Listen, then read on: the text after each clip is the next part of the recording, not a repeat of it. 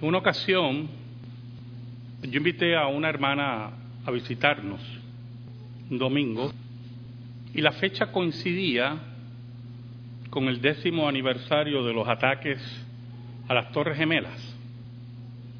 Y ella muy sincera me dijo, sí, sí, voy a ir, pero no vas a predicar de las Torres Gemelas, ¿verdad? Porque ella había estado en varias iglesias esa semana, la semana anterior, y lo que hablaban eran de las Torres Gemelas para acá y las Torres Gemelas para allá. Y yo, yo, le dije, no, no voy a predicar de las Torres Gemelas. Y me dice, sí, porque ya tengo las Torres Gemelas que sueño con ellas. Regularmente los predicadores tenemos la tentación de que el tema más reluciente o más escandaloso de la semana, si podemos sacarle alguna verdad bíblica, pues lo utilicemos. Y yo comentaba con mi esposa del caballero allá en los Estados Unidos, el puertorriqueño que secuestró a, tres mujeres y la tuvo por 10 años. Y yo le decía a mi esposa que ese tipo de, de acción se daba mucho en los Estados Unidos, el secuestro y encerrar a la gente por años y utilizarlo. Eso se da mucho en los Estados Unidos y en partes de Europa. Y le decía la capacidad que tiene el pecado de aprender, del pecador de aprender nuevas formas de ejecutar sus actos pecaminosos. Y cómo era capaz el hombre, le decía a mi esposa, de ser hasta sofisticado y muy inteligente en relación a la pecaminosidad, ¿verdad? Y aprender nuevas formas, como dije anteriormente, de pecado. Pero no voy a hablarle de eso. Sabe, hermanos, en los últimos días que el Señor estuvo con nosotros, entre nosotros en la tierra, ocurrieron eventos trascendentales, milagros increíbles, que buscaban convencer y afianzar a los apóstoles en la fe que ellos habían aprendido cuando Jesús estaba en la tierra antes de morir. Y si usted me acompaña a Hechos capítulo 1, quiero que leamos los versículos del 9 al 11 y veamos algo importante de la ascensión de Cristo. Dice así la palabra de Dios. Y habiendo dicho estas cosas, viéndolo ellos, fue alzado y le recibió una nube que lo ocultó de sus ojos. Y estando ellos con los ojos puestos en el cielo, entre tanto que él se iba, he aquí, se pusieron junto a ellos dos varones con vestiduras blancas, los cuales también les dijeron, varones galileos, ¿por qué estáis mirando al cielo? Este mismo Jesús que ha sido tomado de vosotros al cielo, así vendrá como le habéis visto ir al cielo. Oramos. Te doy gracias, Señor, por tu palabra eterna, por tu palabra que es nuestra guía, nuestra única guía. Que por el poder del Espíritu Santo siembres esa palabra en nuestra vida, en nuestro corazón, en nuestro espíritu escóndeme bajo la sombra de la cruz y que tú solamente seas proclamado. Por Cristo Jesús. Amén. Y amén. Los milagros en los últimos 40 días del Señor en la tierra empezaron con la resurrección de Cristo. Esa resurrección que era totalmente diferente a todas las otras resurrecciones que habían ocurrido en la historia humana. Por eso la Biblia habla de Cristo como las primicias de los que durmieron. Porque Cristo resucita con un cuerpo glorificado y no iba a volver a ver la muerte. Lázaro murió nuevamente. El hijo de la viuda de Naín volvió a morir.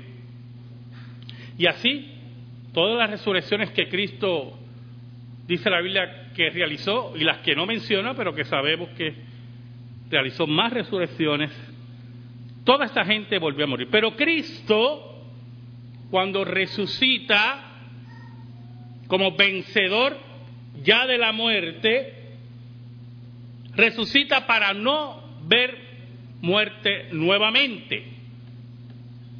Y por lo tanto comienza un proceso en el cual los apóstoles volvieron a ver milagros de parte del Maestro. Milagros como que Cristo aparece y desaparece en medio de ellos cuando las puertas están cerradas. Milagros cuando los pescadores vuelven y pueden hacer grandes pescas. Como el Espíritu de Dios le habla a ellos. Como Juan dice que Cristo hizo otras señales delante de ellos.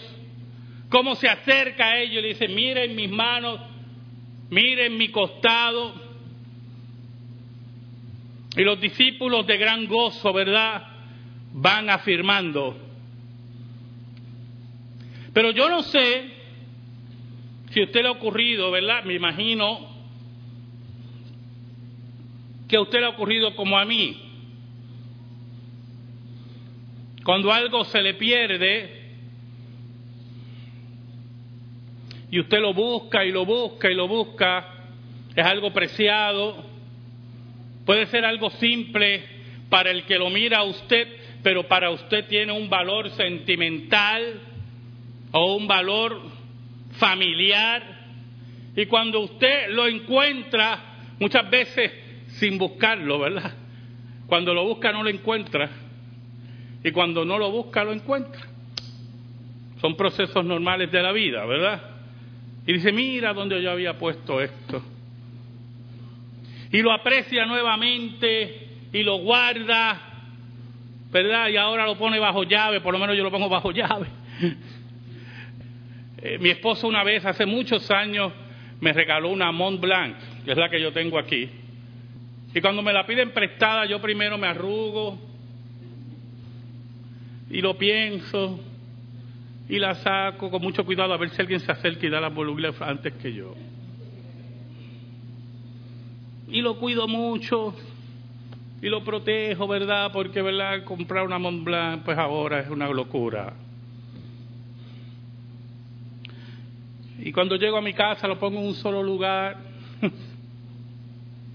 yo le explicaba una vez a, mis estudiantes de, turismo, cuando yo era profesor de turismo, que lamentablemente en, esa industria, en la industria del turismo principalmente, ¿verdad?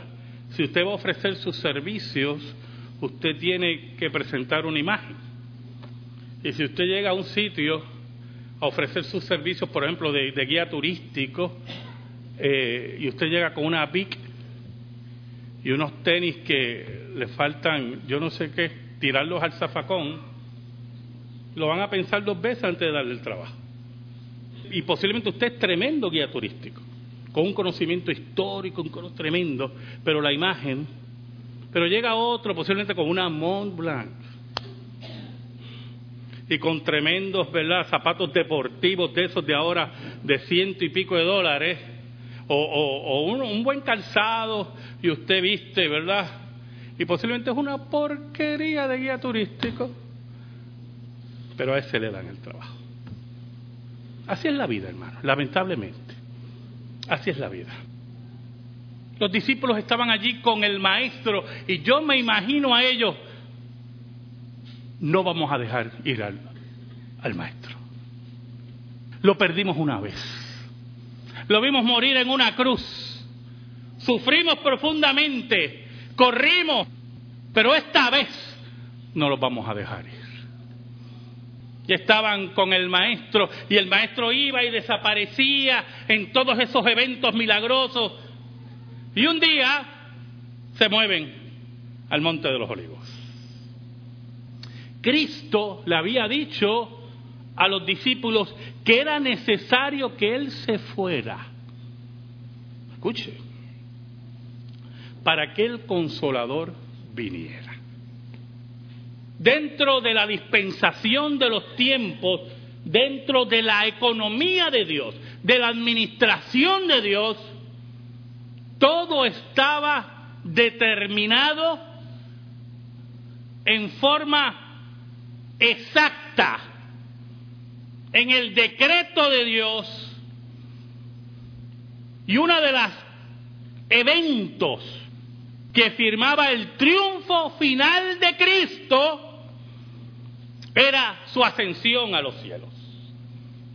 No es solamente un espectáculo para que la gente viera a Cristo volar. Usted no ha oído testimonio de gente por ahí. Yo lo he oído. Y estaba en este lugar, hermano, nadie lo vio, pero él lo vio.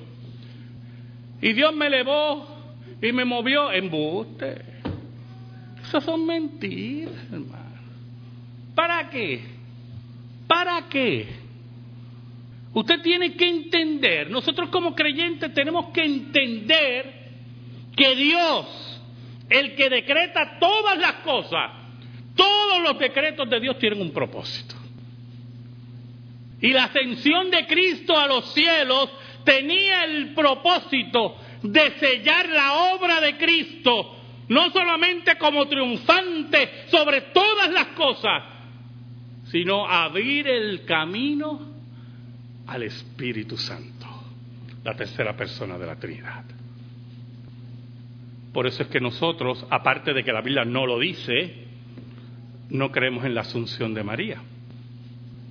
Porque cuando usted pregunta el propósito por el cual María fue llevada al cielo, en cuerpo y alma, empezamos con sentimentalismos maternales y con mucho respeto a las madres en su día, ¿verdad?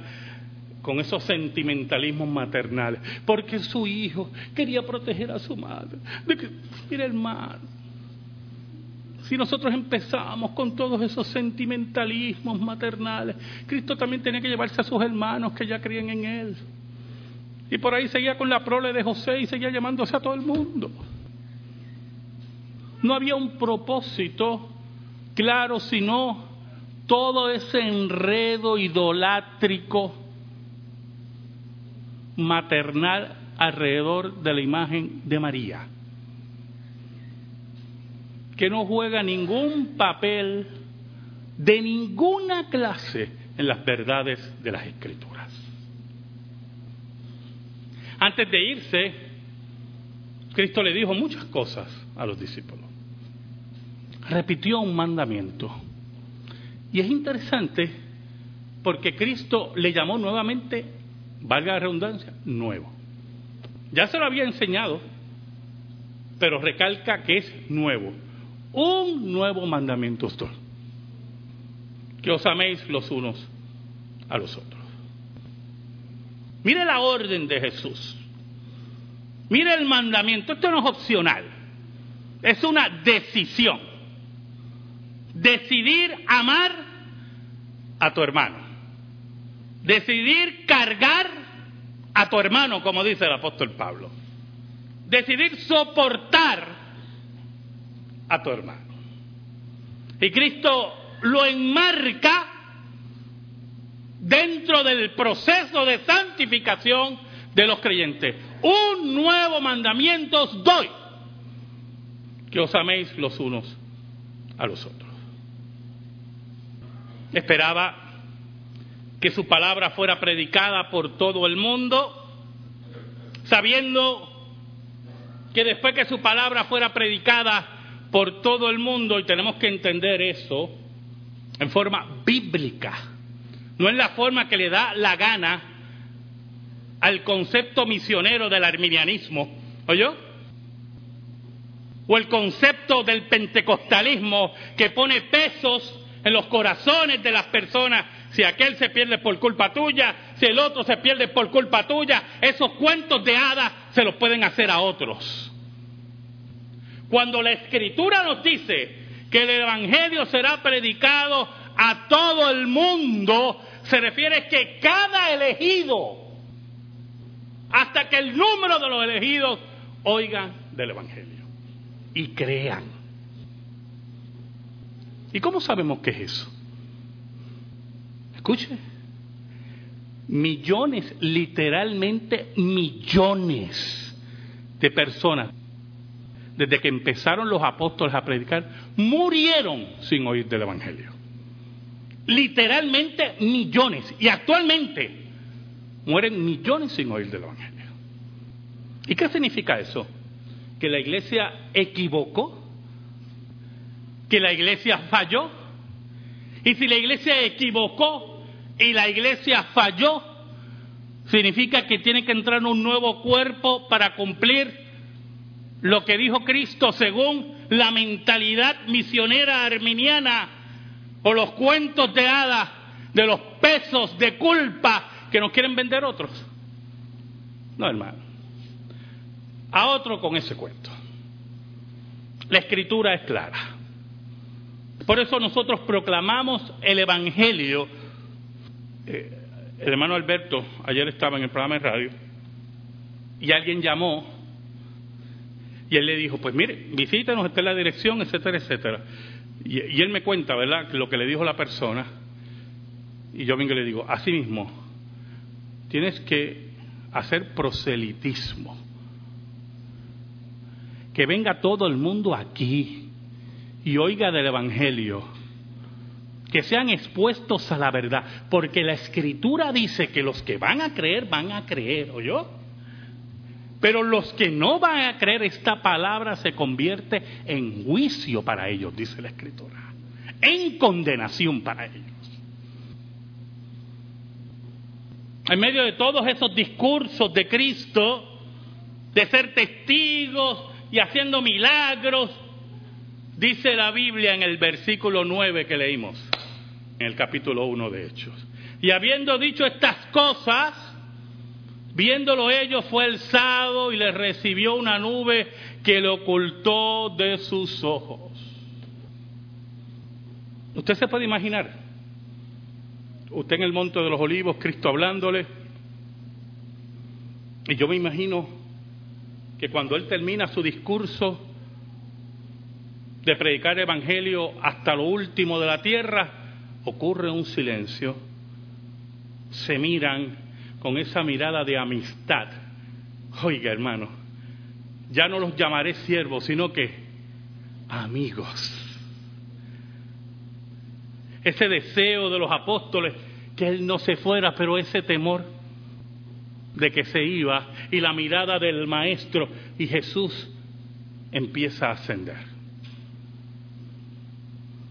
Y yo me imagino a ellos en silencio, embobados, mirando al maestro subiendo y meditando y diciendo, wow, tuvimos tres años y medio con Cristo y estos últimos cuarenta días, qué cosa tremenda.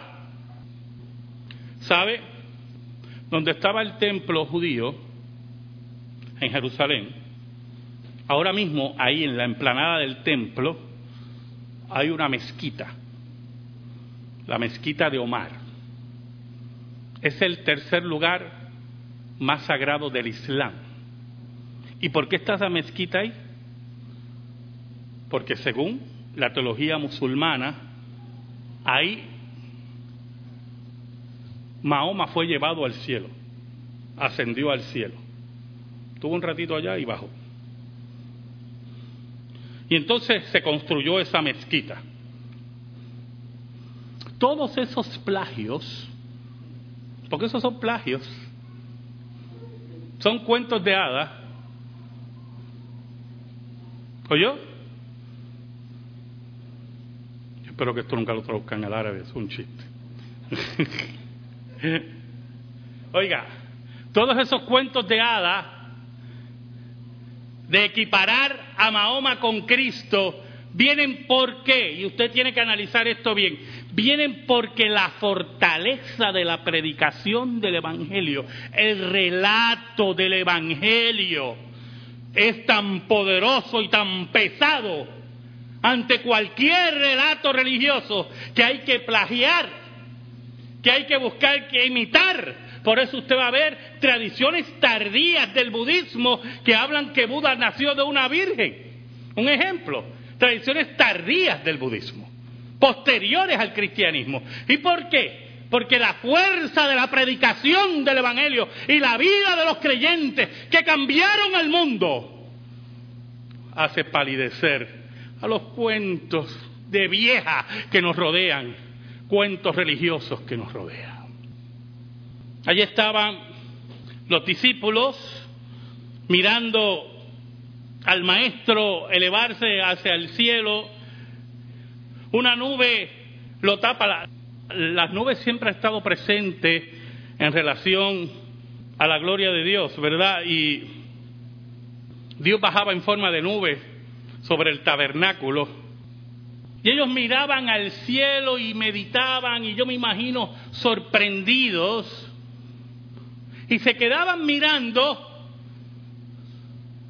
y posiblemente no entendían la trascendencia en relación a la monarquía y el triunfo de Cristo en relación a la ascensión. Por eso la importancia de las cartas doctrinales, el pasaje que leímos de Efesios en la liturgia.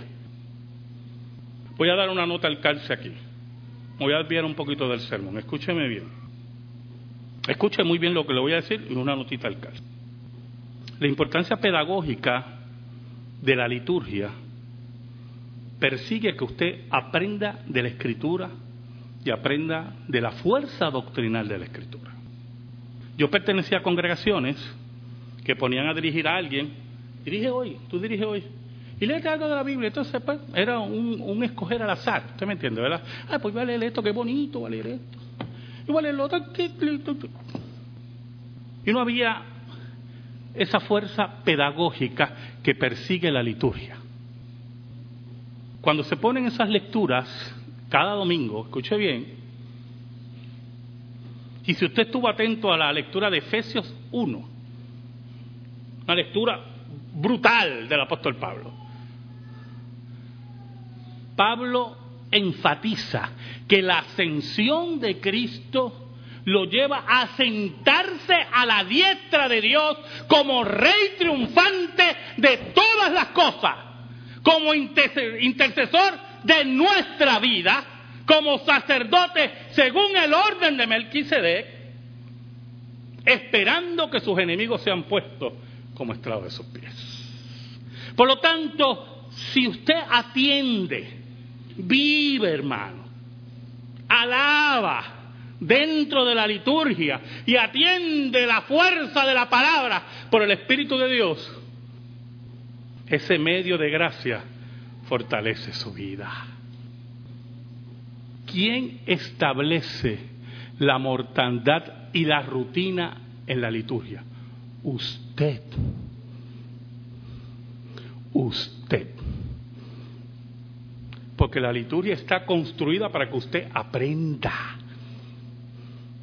Pero si usted no la atiende y no la vive, no va a aprender. El versículo 10 dice, y volvemos al sermón. Y estando ellos con los ojos puestos en el cielo, o sea, e-, ellos quedan petrificados, mirando al cielo. Y yo me imagino que cuando la nube los cubrió, hubo hasta movimientos, ademanes. Mira a ver si, si, hay un huequito en la nube, si lo volvemos a ver. ¿Verdad? Y, y mirando al cielo, y posiblemente entristecidos.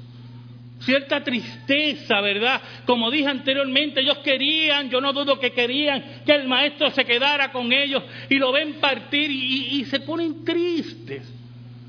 Yo no dudo eso, hermano. Pero no una tristeza en desesperación, sino esa tristeza que se me ha quitado alguien que yo quiero retener.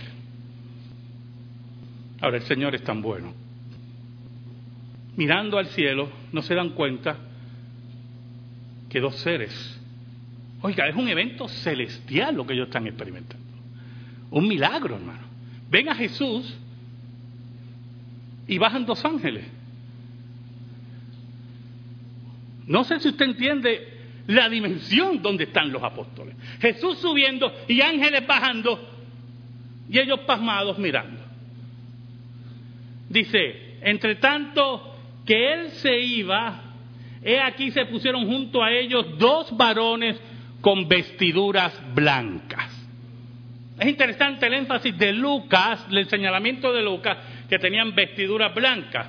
Es el énfasis, Lucas no estaba allí. Vamos a aclarar esto. Lucas no estaba allí. No sabemos cuándo ocurrió la conversión de Lucas. El doctor Lucas.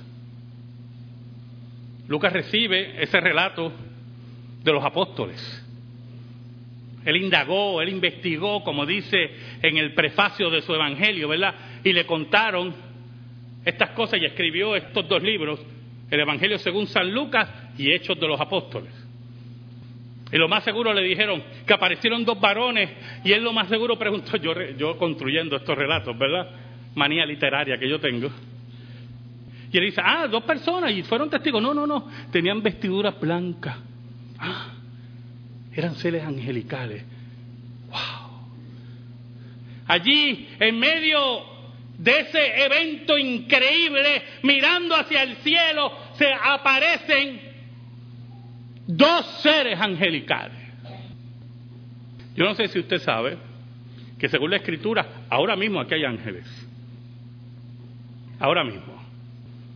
Lo que pasa que usted dice eso en otros sitios y la gente quiere ver los ángeles y nosotros nos conformamos con el Gólgota y la tumba vacía. Porque si usted ve un ángel, hay que llamar al 911 del susto que se va a llevar. Oiga, y allí estaban esos seres angelicales cumpliendo su ministerio de ángeles enviados, voceros de Dios. Y el versículo 11 dice, los cuales también le dijeron, varones galileos, gente que estuvo en Galilea, que era de Galilea, ya no estaba Judas, que no pertenecía a Galilea, varones galileos, ¿por qué estáis mirando al cielo? Esa construcción siempre de intercambio de pregunta y respuesta, ¿verdad? Es como volver al Génesis y, oír a Dios decir, ¿dónde estás tú? Dios sabía dónde estaba. Pero intercambio, ¿verdad? Del diálogo entre el cielo y la tierra, entre Dios y los hombres esa construcción, como dije anteriormente, para que la sigamos y aprendamos. ¿Por qué estáis mirando al cielo? Y algunas veces uno se pregunta, y, puede decir, oye, ¿ustedes no vieron lo que pasó? ¿Cómo por qué estamos mirando al cielo? Pero va más allá y añade, este mismo Jesús, no otro, no otro con otro nombre, no otro con otro cuerpo, no otro relacionado con la muerte, este mismo Jesús, que ha sido tomado de vosotros al cielo, así vendrá como le habéis visto ir al cielo. Y anuncia algo que Jesús había enseñado. Hermanos, Escuche. Internalízalo. Jesucristo vuelve al planeta. La segunda venida de Cristo es el próximo evento que va a cambiar todo lo que existe. Pero es interesante el énfasis de los seres angelicales. Número uno, es el mismo Jesús. Ese que ustedes ven que ha sido tomado al cielo. Mire, mire que lo que persiguen los ángeles. Ese que parece que fue quitado de ustedes. Que se lo hemos arrebatado. Ese que parece que ya no pertenece a ustedes. que ya no pertenece a ustedes, que ha sido tomado de vosotros. Ustedes que lo tenían, que lo tenían cercano, que ya estaban felices porque había vencido la muerte, ese que ha sido tomado de vosotros al cielo, así vendrá, así volverá, como le habéis visto ir al cielo. En la misma forma que ustedes lo han visto ir, Él volverá. Todos los días, hermano. Yo digo, Señor, si tú vinieras hoy, un día, hermano, un día, Jesucristo volverá al planeta Tierra.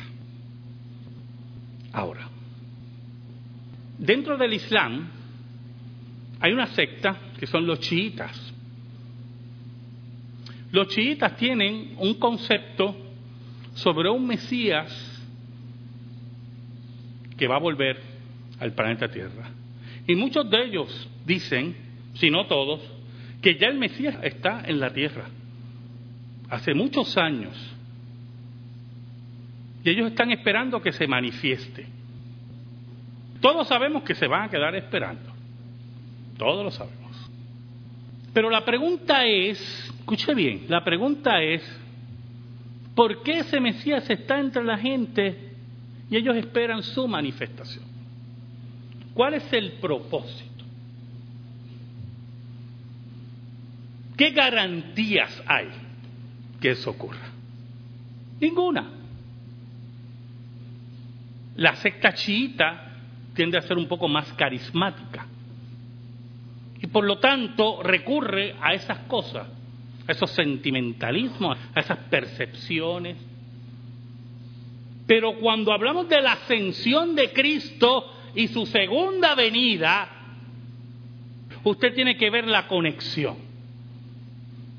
Cristo asciende a los cielos no para ver qué hay allá arriba y volver como hizo un falso profeta, no para venir y intermezclarse entre la gente esperando yo no sé cuándo se manifieste, no sé en qué cueva estará, si en cuevas de Pakistán o Afganistán, no sabemos dónde está. La ascensión de Cristo lo que nos dice es que Cristo ha subido a los cielos triunfante, recibido en los cielos como aquel que ha vencido la muerte y ha vencido todo reino terrenal y reino espiritual contrario.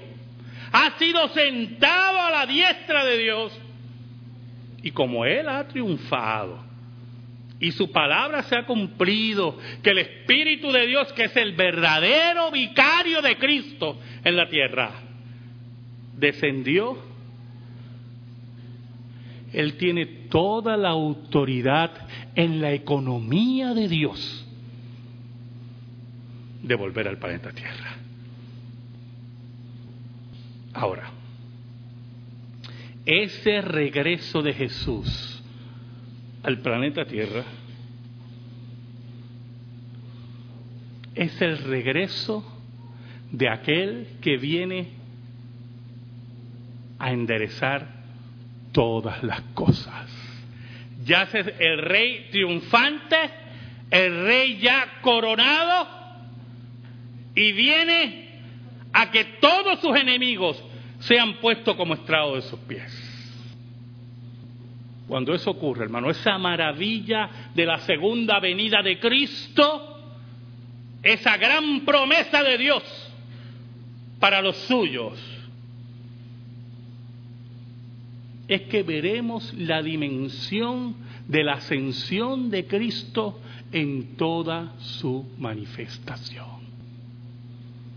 Cristo, Rey triunfante para la salvación de los suyos. Amén.